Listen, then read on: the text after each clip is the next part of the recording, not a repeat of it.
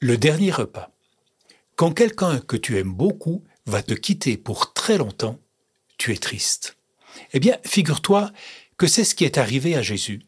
Il sait que bientôt il va mourir et partir au ciel vers son Père.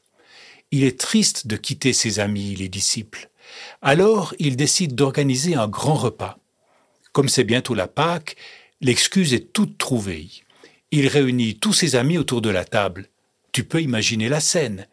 C'est un peu comme quand tes grands-parents, tes cousins, tes cousines, tes oncles, tes tantes viennent à la maison pour ton anniversaire. Il y a plein de choses à manger et tout le monde est content. Sauf que ce jour-là, autour de la table, les gens ne sont pas très joyeux.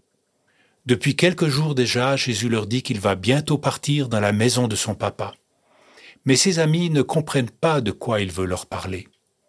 Alors, Jésus leur dit qu'il les aime très fort et qu'il ne les oubliera jamais, bien au contraire, puisqu'il sera toujours avec eux dans leur cœur.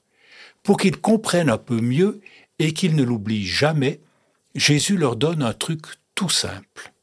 Vous voyez ce pain et ce vin qu'on est en train de partager? Eh bien, chaque fois que vous serez à table et que vous prendrez un bout de pain, boirez une gorgée de vin, souvenez-vous de moi et rappelez-vous combien je vous aime.